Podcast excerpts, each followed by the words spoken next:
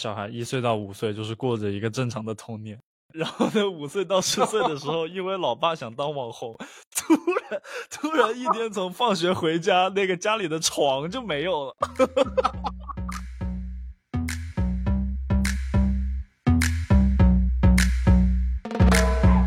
大家好，欢迎收听小火车过桥，我是小火车，我是乔，这是一档没有那么正经但很 real 的商业生活播客。我们俩从美高到工作，在中美打酱油十年，现在在加州硅谷科技公司做产品经理和增长营销。听我们俩聊两国有意思的产品、生意、投资和我们感兴趣的生活商业话题。那今天托马斯，我们就来聊一聊一种细分内容的网红——雄性文化内容。对，嗯，我们想聊这个是因为最近意识到。嗯，有很多专门针对男生做的内容，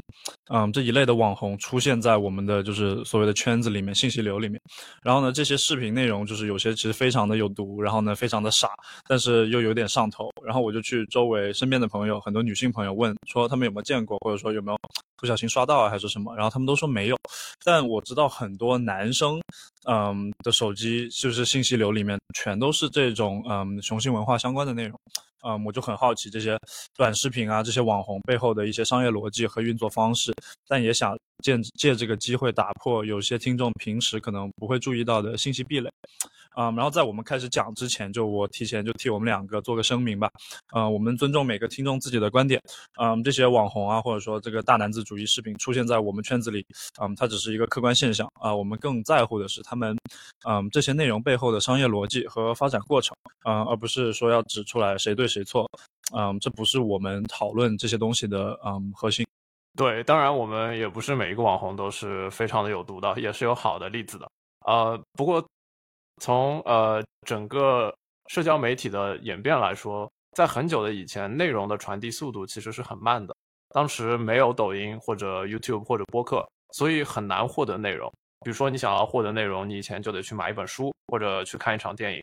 但是到了社交媒体时代呢，内容越来越短，也越来越容易获取，所以内容本身它也变成了一种营销渠道。所以对于今天的网红和创作者来说，呃，任何内容其实都是一种载体。然后背后也有他们各自的变现逻辑。我们今天就会一起看看三个网红的例子，他们都有一个共通点，就是他们百分之九十以上的粉丝其实都是男性。然后我们也会从他们的故事到他们的内容生态体系和他们内容之后的变现手段去聊聊他们的商业帝国。然后这里面有巨多很搞笑的故事，所以我觉得你们应该会喜欢这一集的。呃。开始的时候，我先插一句，我们在讲的时候是会分享视频，呃，分享屏幕，并且展示一些网站啊或者图片啊，让大家有一个更加清晰的理解。我们也会把全程录下来，分享到 YouTube 和 B 站上面。感兴趣的朋友可以在两个平台搜索“小火车过桥”看完整内容。那我们就先从就是最有毒的 Andrew Tate 开始。我在准备的时候花了很多时间在想要去怎么介绍这个人，啊，非常麻烦，因为他就是确实很有毒，然后一不小心就会说错说错话。其实当初看到你决定做 Andrew Tate 的时候，我也为你捏了一把汗啊，很难说的一个人。对他很不好说，但是我觉得他就是所谓男性内容的，就是标榜级别的人物，对吧？嗯，所以我就先说一下他的他的背景吧。嗯，他就是简短来讲。Andrew Tate 这个网红呢，从去年甚至前年开始吧，只要提到他的名字，大家就会脸色大变，用尽一切办法想撇开关他撇开关系，啊，因为他大部分言论都是非常大男子主义，而且甚至有一点点歧视的内容，嗯，但是尽管这样，嗯，他在网上的视频点击量也超过了。一百一十六亿次，啊，非常非常多，然后受到很多男性的追捧。然后呢，英国媒体甚至指出来说，每十个十六到十七岁之间的英国男生就有八个看过他的视频，而且每八个里面又有超过一半的男生支持他的观点。啊，所以这个数据就很吓人嘛。然后不仅在这些粉丝嗯群体身上薅羊毛，这个 Andrew Tate 呢还通过其他各种渠道赚了将近两千五百万美金的身价。嗯，这个人你可以说他是一个非常负面形象的一个坏人吧。但是他到底是怎么空降到各大社交媒体，然后他的内容和赚钱模式又是怎么样相辅相成跑起来的？嗯，是一个非常有意思的话题。对，其实我觉得更加牛的是，他这些内容啊，绝绝大多数都不是自己发的。然后他的账号其实很早就被全网禁言了。呃，你想要是要在美国这种比较有言言论自由的呃国家里面被全网禁言，包括推特啊，然后 ins 啊，然后 tiktok，呃，什么 youtube 全部都被禁言，是件特别难的事情。呃，我现在分享一下屏幕，大家可以看一下他这个人长什么样。啊，整体来说还是一个非常符合这种西式审美魅力的一个呃一个男生。一个男人，我再补一句，就是他有一个网站嘛，不是要收钱嘛？知道收钱就是需要，呃，有一些软件公司去去做他这个收钱的机制。然后呢，后来因为他的内容太有毒了，然后呢，这个收钱的软件公司呢就说我不跟你合作了，你这个钱你就是要怎么收自己看着办吧。但是我我不跟你搞了。然后所以他有段时间，有段时间他的网站其实是不能下单的，因为他没有收权收钱的渠道。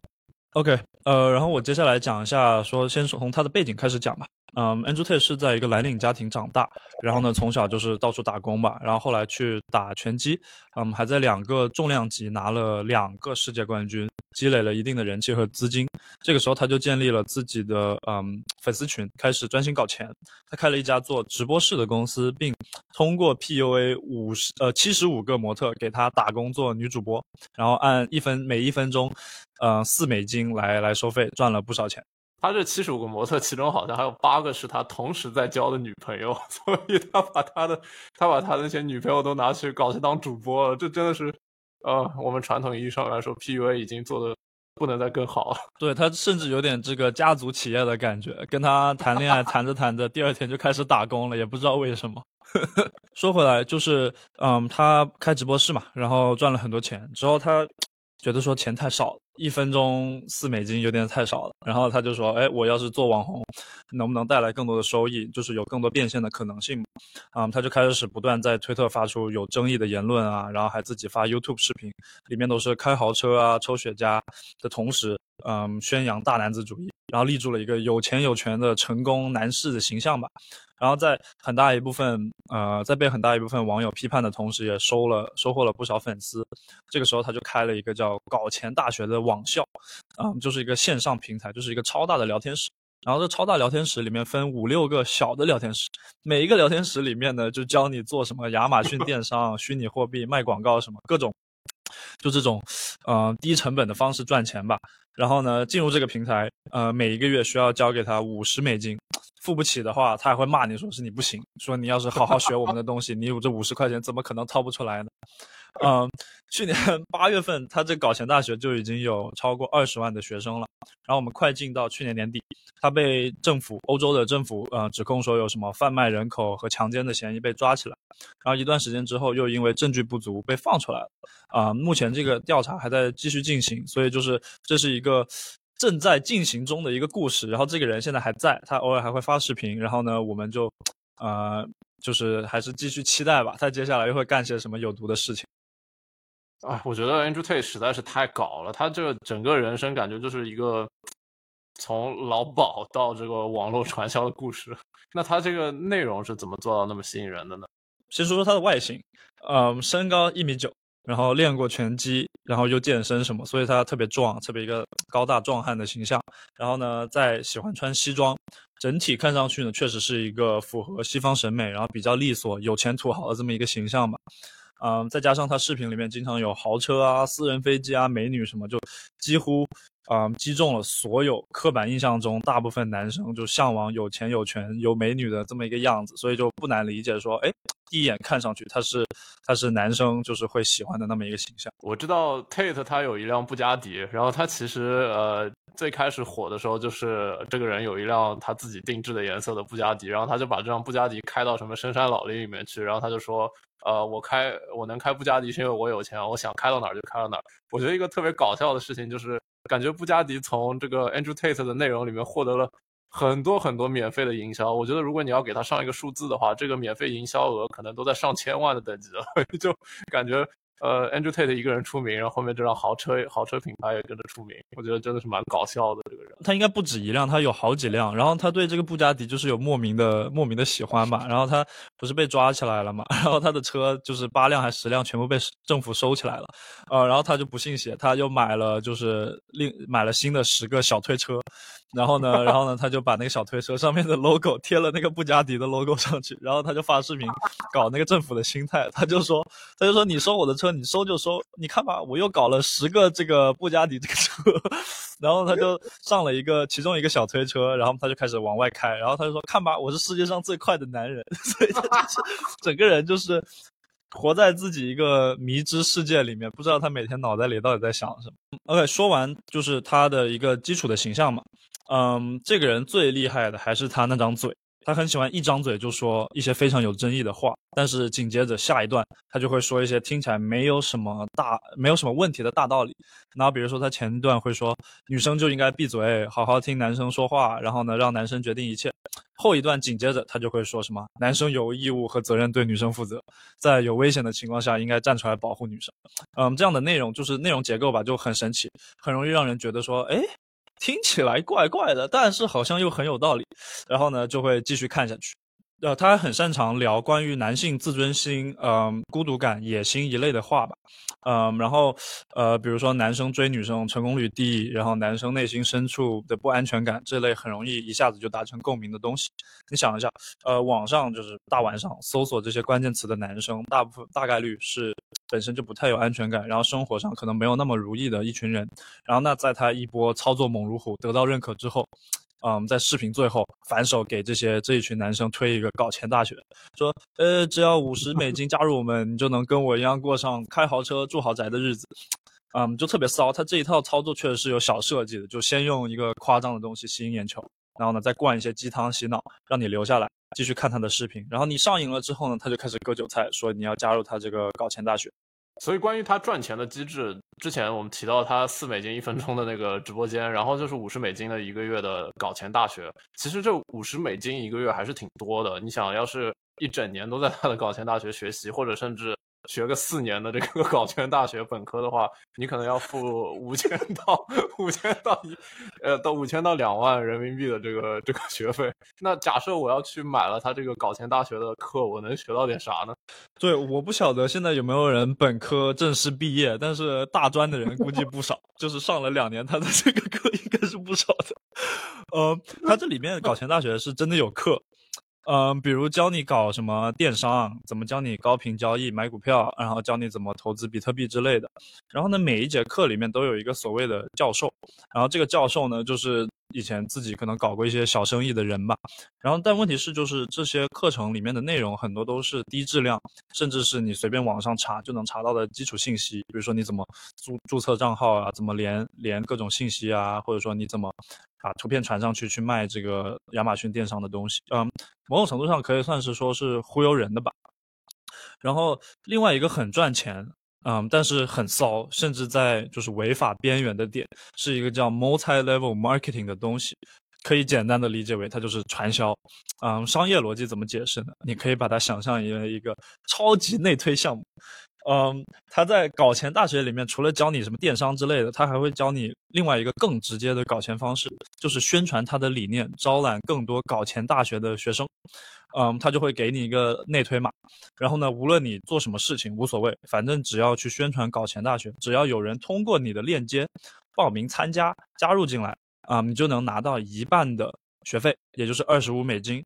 然后他这个。之所以为什么叫它超级内推项目，是因为你介绍了这个人进来之后，这个人的内推码再介绍给另外一个人，另外那个人加进来，你也能拿到他百分之五十的学费，也就是十二块五美金。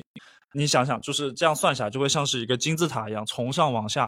啊，人传人，招来更多的人。但无论如何，啊，无论你怎么推来推去，金字塔尖上的 Andrew Tate 都会分到一部分的钱。嗯，所以走到这一步，就是他具体卖什么的产品，其实完全不重要，因为就是进来就是为了搞钱的话，肯定是内推是搞钱最快的方式。所以这些学生都会就是很疯狂的去变成一个传销的一部分。嗯，截止到去年八月份，一共有二十万个学生加入，然后每个人每月五十美金，嗯，算下来他从中赚了超过一个亿的美金。嗯，他好几个宣传视频都是，呃，就是有几十万的粉丝的 YouTube 的博主发出来的，然后就是底下的评论也非常参差不齐吧，看不出来是人家就是别的传销的人去去就是支持他呢，还是说是真的被洗脑的学生说啊我要加入你还是什么，就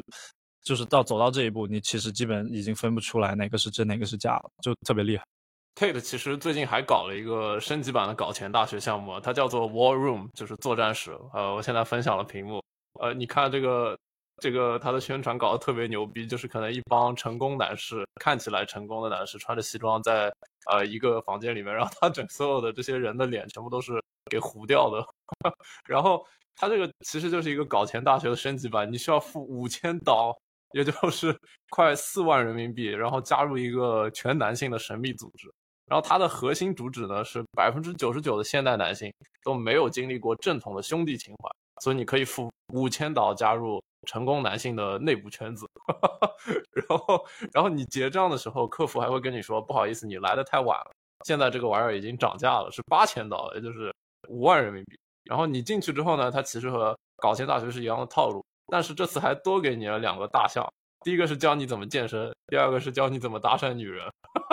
他这个真的很骚，我看过一个，嗯，纪录片，就是一个记者说我要加入你，然后呢，想看看他的流程到底是怎么搞的。然后他除了就是什么上课啊、聊天，他在就是这个项目结业的时候，他会把一帮男的过去，然后把上衣脱掉，排队站在那一起跟军训的一样。然后呢，Andrew Tate 就会走进来，他就说：“OK。”你们之前经历了理论上的训练，现在我们需要就是身体上的训练。然后呢，就是他后面就是一个超大的，就是那种打拳击的擂台。他就说，你正式要从我这里走出去，作为一个真正的男人，你就需要打一架。然后呢，然后你就他就逼所有人说要自愿上去打架。然后呢，你打无论是输赢吧，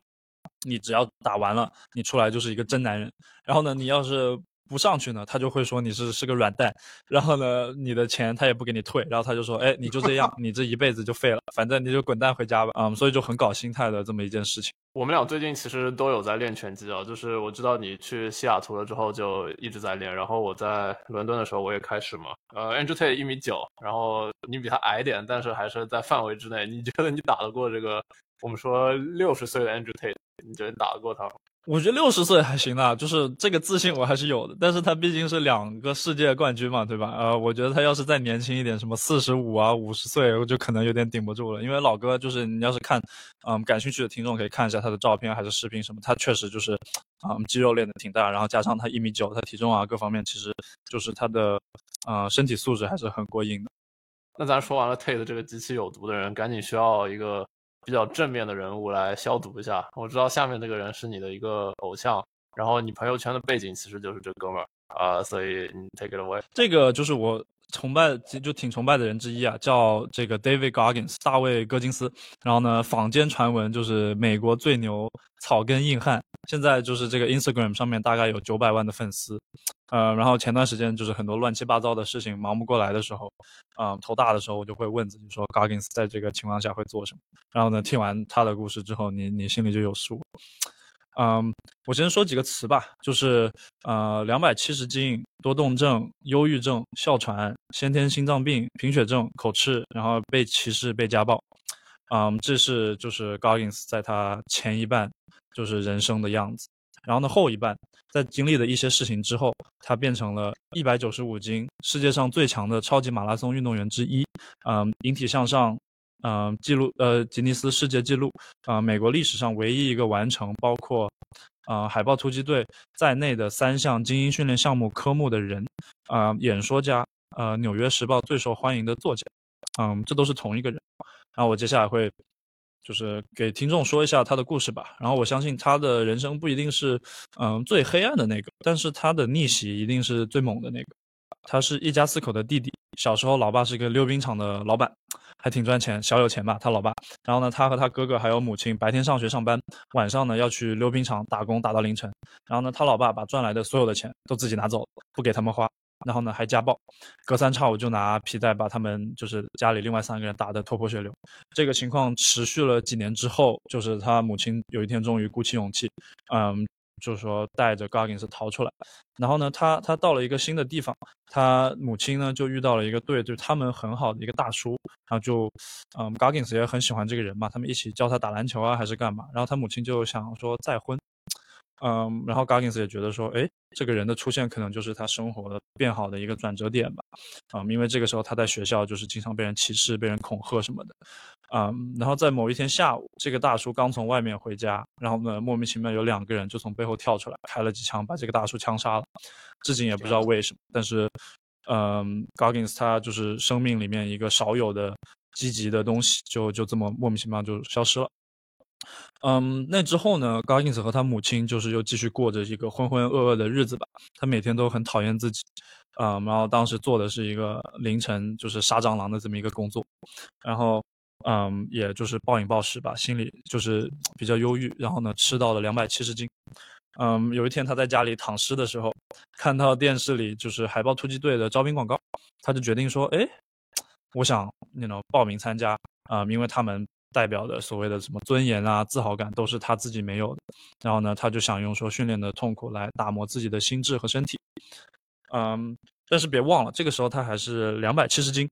呃，海豹突击队对于他的身高要求是一百七十三斤，招聘的人都好几次劝他放弃。他就说不行，这件事情我做好做好决定了，我觉得一定要完成。然后就开始每天就是减肥，然后就跑步、骑车、举铁，然后准备笔试。嗯，三个月之后狂减一百斤，加入训练营。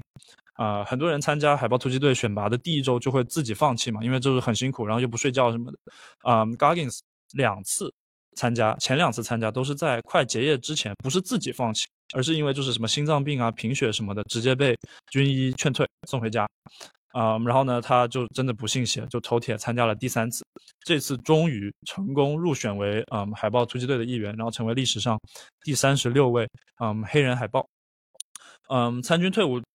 就是参军几年退伍之后，他想通过说马拉松比赛给自己就是死去的战友家人们啊募集资金，就在没有准备的情况下，嗯，参加了一个一百六十公里的马拉松。一百六十公里是四个马拉松啊，我。分享的屏幕就是我看到这个 David Goggins 在这边跑步，然后他跑步的照片实在是太多了，然后然后你看他在全世界不同的地方跑步，呃，这老哥是真的很能跑，一百六十公里。对，而且他是在就是虽然他有海豹突击队的训练嘛，但是一百六十公里也不是一个正常人就是说跑就跑的，但是他当时他就是看到了这个机会，他就说我要支持我的战友们，然后呢他就去了。嗯，之后很有意思的一点就是，我记得当时有报道还是什么，呃，就是说。大家就是跑长跑的，都是瘦瘦小小，然后大部分都是白人，然后呢，每大大家都是在那里聊天啊、听歌啊、放松、拉伸什么，就是准备比赛。然后呢，说放眼望去，就有唯一一个超级高大，就是一米九的人，然后呢，就是一身肌肉，然后是一个超级壮的黑哥，坐在原地，然后呢一动不动，也不拉伸，也不听歌，就是双目无神，就坐在原地等着那个比赛开始。之后后面有人问他说：“哎，你为什么不拉伸什么？”他就说：“我拉伸干嘛？我过来就是跑步的，我跑完我就回家了，有什么好拉伸的？”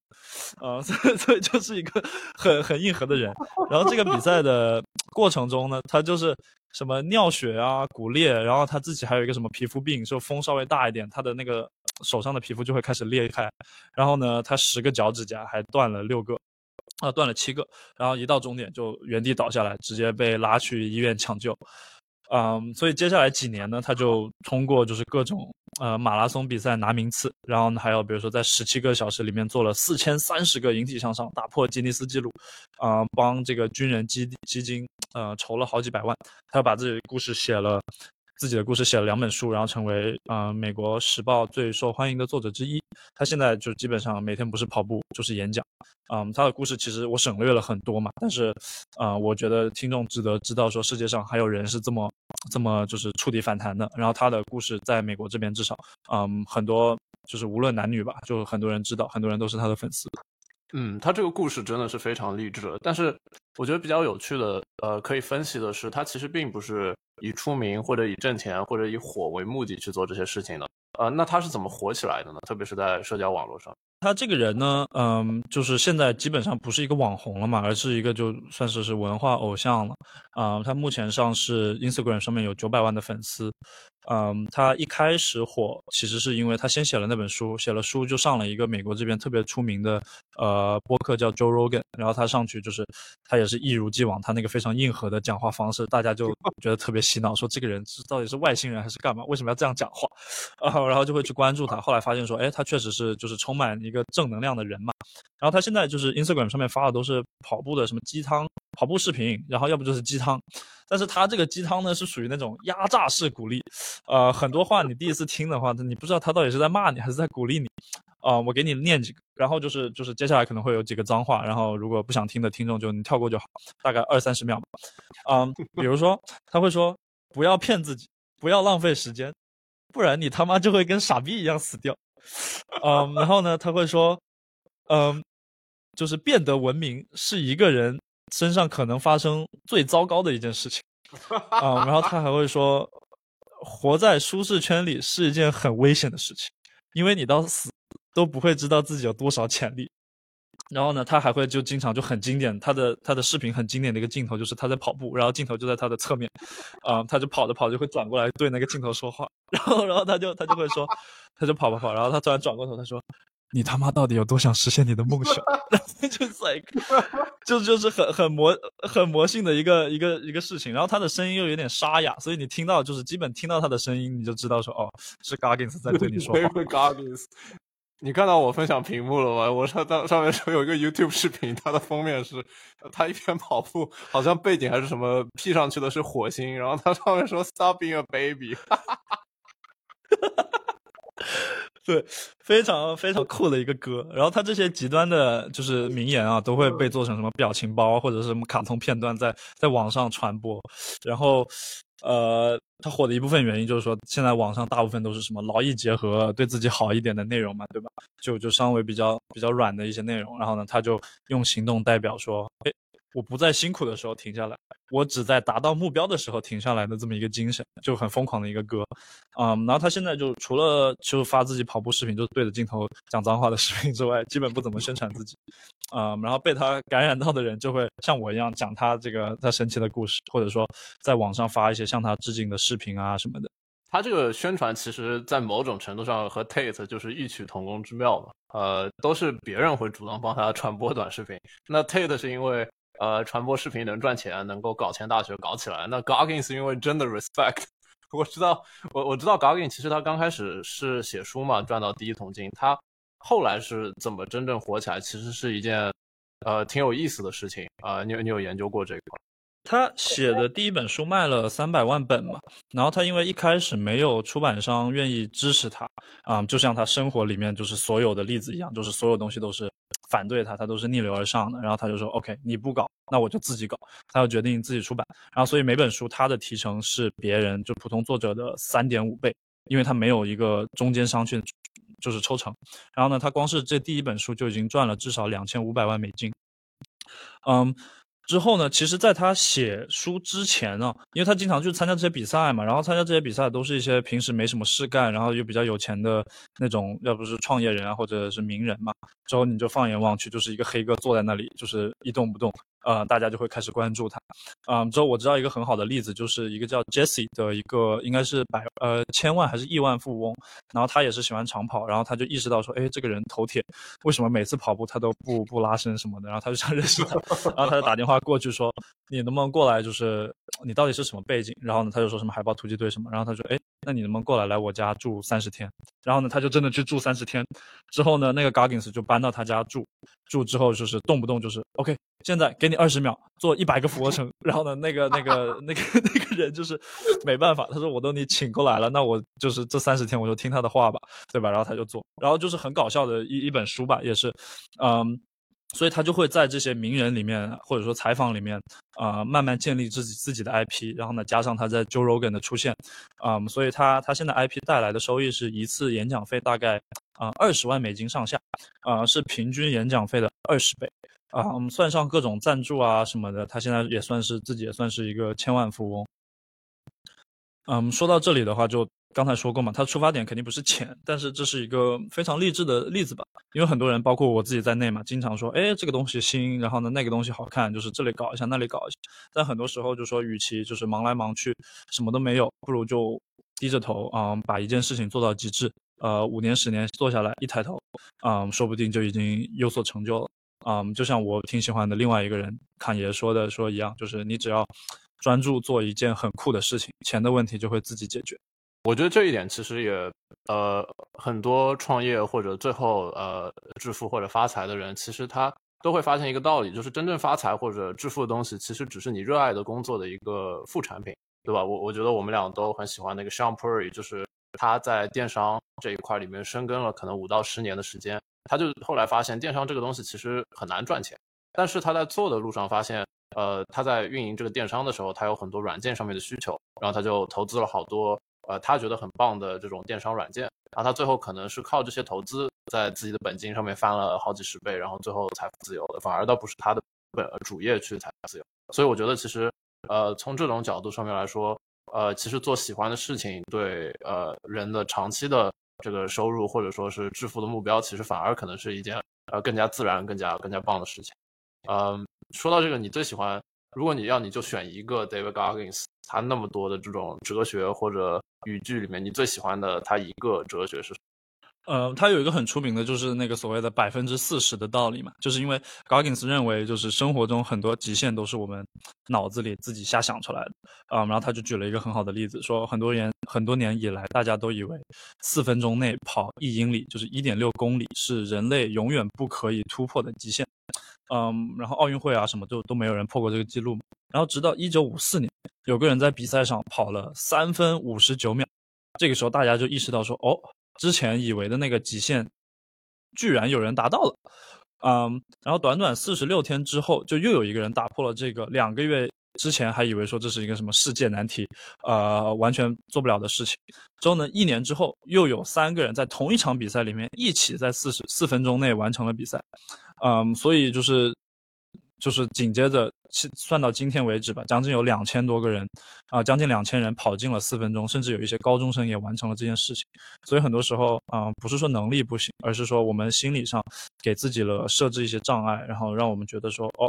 这件事情我做不到，所以我就放弃了。但你其实只花了自己真正百分之四十的潜能。我觉得 Goggins 整体来说，他从社交媒体到变现手段这一块，都其实是相对来说比较难复制的，因为他其实就说这个人本身他的精力和他的那个精神上面的耐耐力，可能就比常人要超出几十倍，甚至甚至于上百倍。所以我觉得还是一个非常有意思的一个文化偶像，都已经不是网红了。说到这个，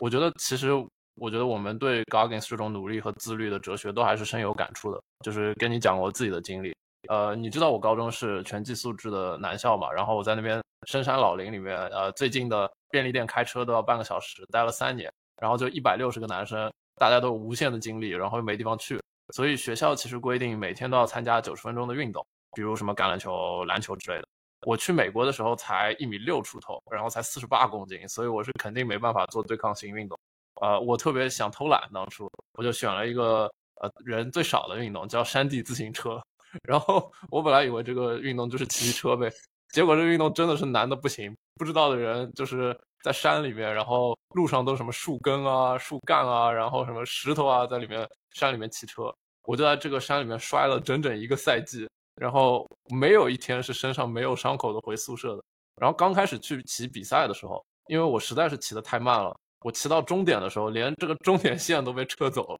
只剩下我们学校的队友在等我。然后我当初就是说我要跟这个运动死磕，然后我一磕就是三年，最后那个赛季拿了前十。然后高中队结束的时候，我就看起来像个外星人，因为我大腿巨粗，然后上半身极其的细。我觉得就是有这种经历还是蛮宝贵的。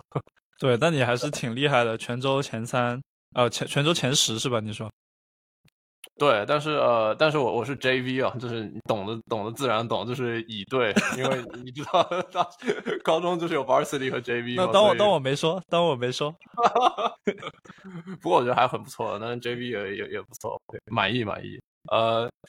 那咱接下来再聊下一个人吧，就是这个网红他没有那么有毒，但是他也特别特别的逗，甚至可以说他故事有点二。不过我觉得他的商业成就其实一点都不比 Andrew Tate 要差。在一年多的时间里面，Liver King 在社交网络上面从零粉丝涨到了六百万粉丝。这个老哥快四十五岁，长着大胡子，一身肌肉，天天光着膀子吃生的肝脏和睾丸。他在两三年的时间里面卖了一亿美金自己旗下品牌的保健品和补剂。这个老哥自称肝王，叫他们的粉丝原始人。每次视频开始的时候，都会叫原始人们好，我是你的肝王。他他这个台词就非常的原始，就是感觉是语语文没有学好的样子。嗯，那那说回来嘛，就是因为我看他刚才看了一下他的那个那个照片什么，就确实是大肌肉，然后长得也非常的就是像是那种红脖子一样的人。然后我但我觉得说，其实这些肌肉博主，嗯，无论是国内还是国外吧，都很多嘛。那为什么就是这个干王能在这么短时间内刷这么多的流量，然后呢，就是还还赚了很多钱？对，其实就像你说的，呃，靠类固醇，对吧？和大肌肉博人眼球的这种网红，其实数不胜数。自从有社交媒体来说，就有很多很多这种职业的啊，或者业余的健身的人会去尝试做一个网红。也很多男生也特别喜欢看嘛，因为看怎么练或者练得好，总会感觉是让自己的健身有一个加成。那为什么干王能够火起来呢？其实干王卖的并不是肌肉，他卖的是一种返祖生活方式。那什么是返祖生活方式呢？核心逻辑就是现代社会让我们失去了人类在原始社会中的力量、健康和快乐。现在很多疾病呢，也是因为人们没有像曾经一样跟大自然融为一体，所以变得太虚了。那要找回我们原本的力量和健康，我们就要跟着他一起搞一堆返祖的事情。那返祖都要做什么事情呢？首先，你作为他的粉丝，你就是原始人，那他是你的干王。其次，你的外表要打包的跟野人一模一样。呃，在他的所有的短视频里面，你从来不会看到他穿上衣。这个老哥连上播客都不穿，很多视频呢都是在野外，在树林里面，在湖边上面光着拉链，那讲究的就是一个野蛮。呃，然后他的整个家庭其实都在，至少在视频里面都不睡在床上，而是睡在木板上，因为他说以前原神是睡在洞里面的，是没有床的。呃，然后根据这个返祖生活范儿的核心逻辑，他会。生吃一些特别恶心的东西来博人眼球，这个下面我们也会说到。嗯，整体来说呢，他就是有一个极强的雄性荷尔蒙的一个男人，有男人羡慕的身材、呃力量、饮食、老婆和孩子啊，所以整体来说，他就是这样一个反祖生活方式，然后出圈。对你这样说起来，就是我就是在想说，因为前段时间我爸不是来了嘛，然后 他就天天跟我说什么，人的身体就是一个最完美的机器，然后呢说很多东西让他自己修复就可以了，我们不需要什么吃药啊，还是什么去去干预。然后呢，比如说我们去外面。呃，玩还是干嘛？去一些比较脏的地方，我一上车我就会拿那个酒精去洗手，然后我给他要问他要不要，然后他就说不要，这东西风吹一下就是冲一下水就好了，为什么要用这些什么工厂生出来的东西？说你这手上脏一点其实是好东西啊什么的，啊，我就觉得说我爸这种人他可能就是会是这个干网的潜在对象，潜在的这个这个用户群体。对，你可以考虑一下让你爸也去报名做原始人。呃，因为呃，那我我觉得，我觉得他已经是个原始人了。那我们稍微聊一下这个干王的背景故事。就他就说，小时候其实他是被人欺负，所以他就开始健身。然后他十八岁的时候，肌肉就练得超级大。就是他在他的那个网站上面有有放自己十八岁的肌肉的照片。其实我觉得他十八岁是不是打药的，可能都是一个可以讨论的问题。然后他在大学呢，就拼命的去兄弟会嘛。兄弟会就是相当于就是大家不断的在派对泡妞。然后为了省钱睡在自己车里面，我们大概就跳过他这一段，看他的职业经历。他的职业经历其实很有意思，也帮助他之后呃创业做了很多的这个帮助。呃，他的第一份工作其实是药品销售，也就是帮制药企业卖药品给医生和医院。嗯，他就在这份工作里面建立一个非常重要的技能，就是销售。然后你知道他所有的做销售的其实都会拿分红的，对吧？也就是说，你卖的越多，那你挣的也就越多。这份工作其实对他当初来说是挣的不少了。那酒足饭饱了，干嘛呢？就会开始想女人。那干王这段时间除了在工作上面苦练销售，他还在酒吧里面苦练销售，也就是钻研他的搭讪技巧。然后他搭讪了几年之后，终于遇到他的老婆，然后和他老婆一起开了一个牙防所。也就是说，他在二十五岁到三十五岁这段时间，其实一直是在运营一个牙防所的，然后也并没有什么特别大的成就。到了三十四岁的时候呢，呃，干王说不行，我老婆要生小孩了，我得开始真的赚钱了。他终于开始搞了自己的品牌卖补剂，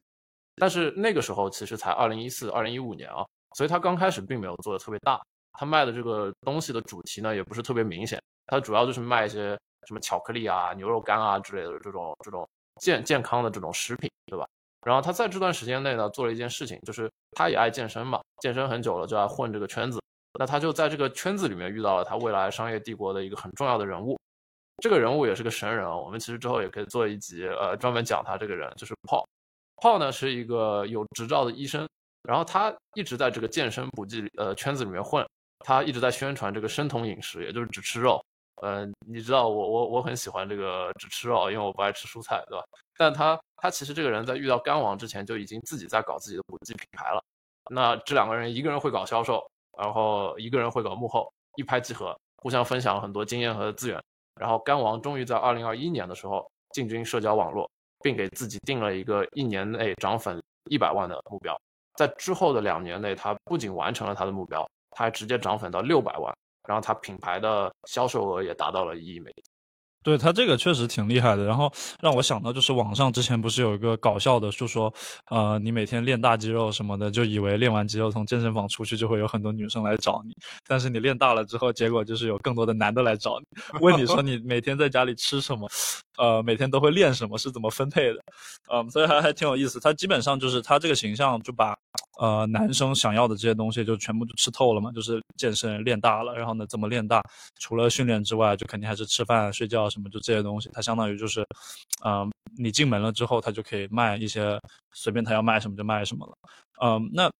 他具体是靠什么内容去去博眼球呢？这个你有研究过吗？因为你刚才说什么返祖生活方式嘛，但是呃，他有没有一些比较具体的东西呢？对，那我们就来说说返祖生活方式都该干嘛。呃，它有九种这个核心主旨，第一是吃，然后是睡，然后是动，然后是防御，连接。寒冷、太阳、战斗、纽带，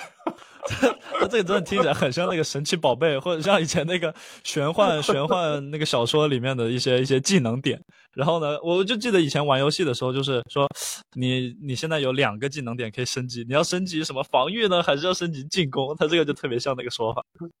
对，哇，他他就是根据他的逻辑，就这九种都需要同时升级啊。不过现在就是。他做这个视频的时候，当然不可能说那么多，对吧？就是宗教式的这种传销，对吧？所以就是也宗教式的营销，所以就说他就是更多的还是做一个博人眼球的视频内容，大概就分为这几个大类，对吧？就是第一种是健身，对吧？就是比如说深蹲什么四百磅，然后加上了很多很多铁链，徒手拉汽车，或者在雪地里面光着膀子劈柴火、翻轮胎，做一些 CrossFit，就是混合健身的有关的内容和项目。他的整个的这个健身的呃。做的事情还是非常的牛啊，就是他的三大项啊怎么样，他力量是真的很强。呃，第二种是吃饭的视频，就是我们刚刚上面说的，比如说他会生吃一些牛睾丸、心脏、肝脏，然后不剥壳的生鸡蛋。我知道巨石强森强森就爱老爱喝生鸡蛋做营销，但这哥们儿是真的直接不剥壳吃进去，然后他还吃很多这种生的东西，非常的恶心。除了生的呢，他还有。吃很多平时我们也会吃的东西，但是都是超大份的，比如说超大份的战斧牛排、巨型汉堡，反正都是几公斤起的吃。最后一方面就是最后一种就是他的家庭，也就是他会带着他的老婆和两个小孩一起拍视频，睡在木板上，然后小孩跟着吃肝脏啊之类的。以后有个小孩也很惨。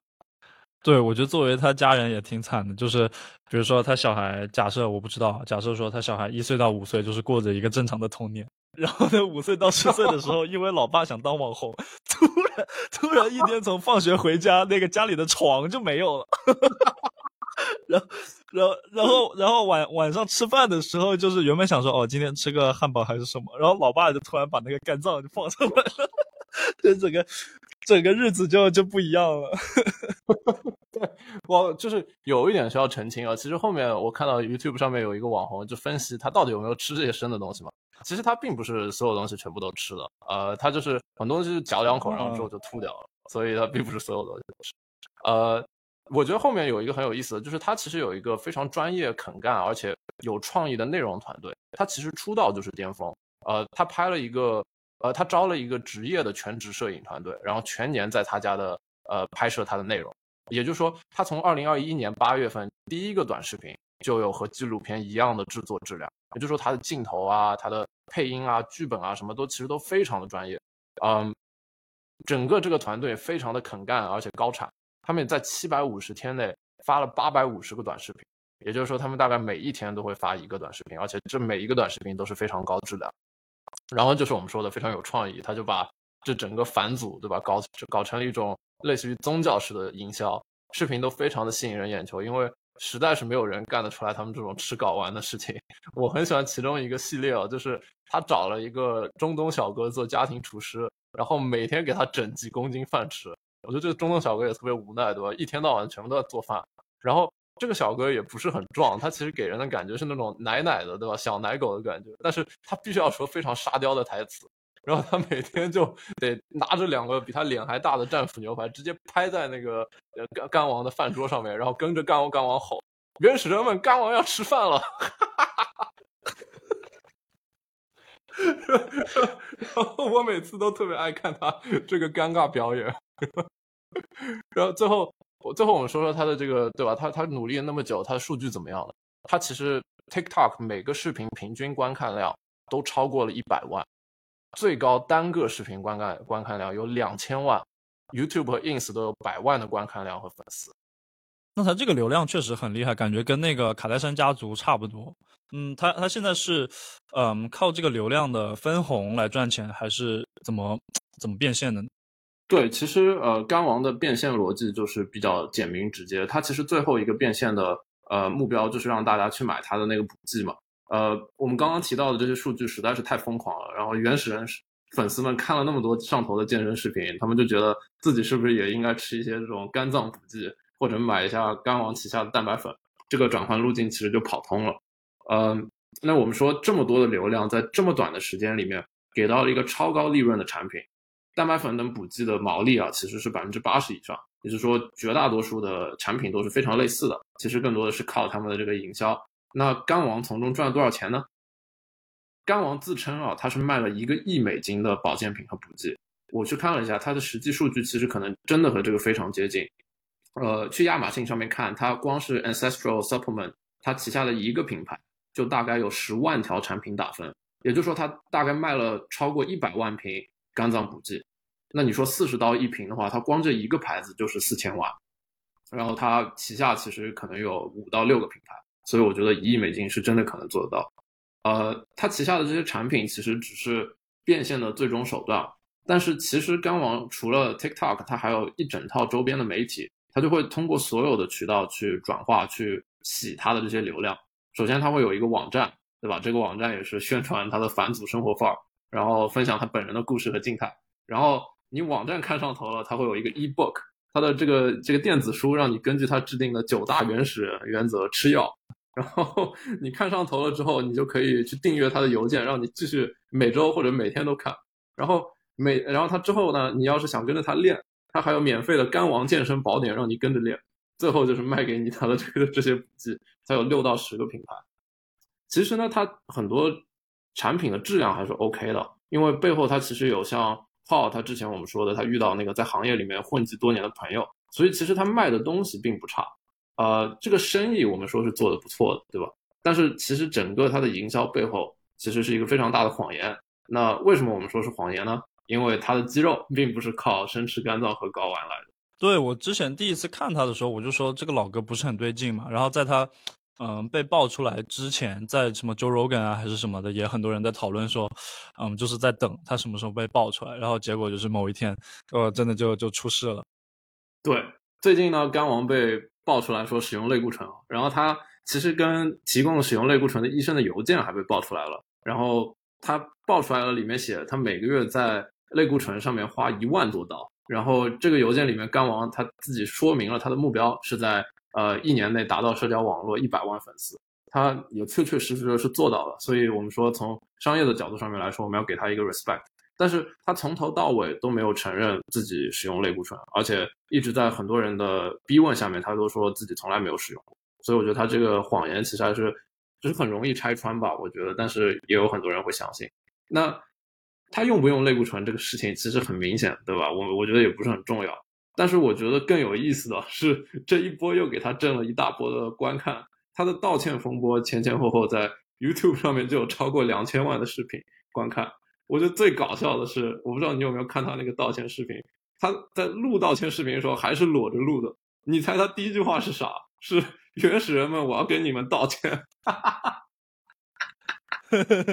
他 这个视频我还真没有看过，但是就是听起来像是他会干的事情，就是很粗暴、很粗暴的一个老哥，然后呢道歉也是那种雄性荷尔蒙拉满的那种感觉。对，然后然后这个还没完啊，然后他还说了一句非常牛逼的话，就说他说，在我出现在社交网络上面之前，我很富很低调；在我出现在社交网络上之后，我很富还很有名。为什么我要出名呢？我要出名就是为了通过返祖的生活方式，帮助患有抑郁症的人们返回到他们最快乐的时候。我我就在想，他这个他他你这个肌肉链那么大，对吧？然后你吃生吃睾丸和肝脏和这个呃和这些有抑郁症的人有什么有什么关系吗？他们为什么会因为看你吃变得更快乐？怎么说也有点道理吧，因为他看看他吃一些很扯的东西，就是还挺娱乐的，对吧？就是虽然说和他这个什么返祖没有什么关系，但是看他吃一些莫名其妙的东西，你还是觉得说哇，世界上还是就是作死的人还是还是在那里的。然后然后后面后面后面其实怎么赚钱，对吧？就不重要了。他的故事其实到这里面也差，到这也差不多结束了。呃，他最后真的就是不要脸的去赚钱。他最近。发了一篇文章，然后他在文章里面很自豪的说自己因为要维持原始人的生活方式，又开始使用类固醇了，还说类固醇等科技让我感到更原始的力量。类固醇，类固醇真牛逼。那故事到这里，我觉得其实该买的粉丝还是会买，它这个品牌效应也已经在了。而且你想，像呃蛋白粉啊、补剂啊这种东西，还是一个比较高频的重复消费的东西，所以我觉得该看的人还是会看，该买的人还是会买，所以它的这个赚钱的目的其实也达到了。对，我觉得他那那就是一两年捞的流呃油水肯定是够了嘛，而且就是他现在，呃也不用说继续骗人吧，就是把自己作为一个搞笑博主，其实也能捞不少钱啊，因为他他他这个这个人设已经站住了嘛，对吧？啊，那那说回来，就是国内有没有什么健身博主啊，还是干嘛？就是不用说这么极端，但是能不能就是往他这个方面发展，然后做一个很很鬼畜的人设，之后就是嗯出名的样子？我觉得，我觉得国内的健身主播应该没有那么邪教化吧，也不可能像他一样把返祖这种很蠢的东西当成一种骗人的手段。我感觉这一套放到国内，大家都没有那么傻，可能就打电话把他送进精神病院里面。说到这里，就在我们就是 wrap up 之前，啊，如果我说你每周吃一个生吃一个牛睾丸，然后吃一年，真的能拥有像他一样的六块腹肌，然后变成一个。就是肌肉男，你会愿意去做这件事情？嗯，我觉得，我觉得我可能真的会做吧，因为我我健健身健了十年了，也没有他那么壮，感觉体验一下还是不错的。我去搞一个，我去搞一个，他是干王吧，我搞一个睾王吧，我就我就以生吃睾丸为主。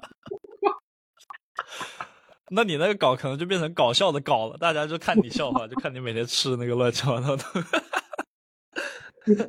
我们今天说了三个，就是未必靠谱或者积极的案例嘛，但是他们的故事都就是确实是很精彩，然后他们背后的商业逻辑啊，其实也是有自己的学问嘛。然后就，呃，我其实就是自私的说，我挺想看他们三个人在一起，就是一起聊天，想让他们三个一起做一个播客，看看会聊些什么东西。你说会不会说干王爆出来说自己在用药，然后那个 Goggins 来一句说一罐哪里够，要十罐。我觉得可能，我觉得可能在他们坐下来聊之前，Goggins 可能会先带他们去火星跑一波步，然后看他们这个，就是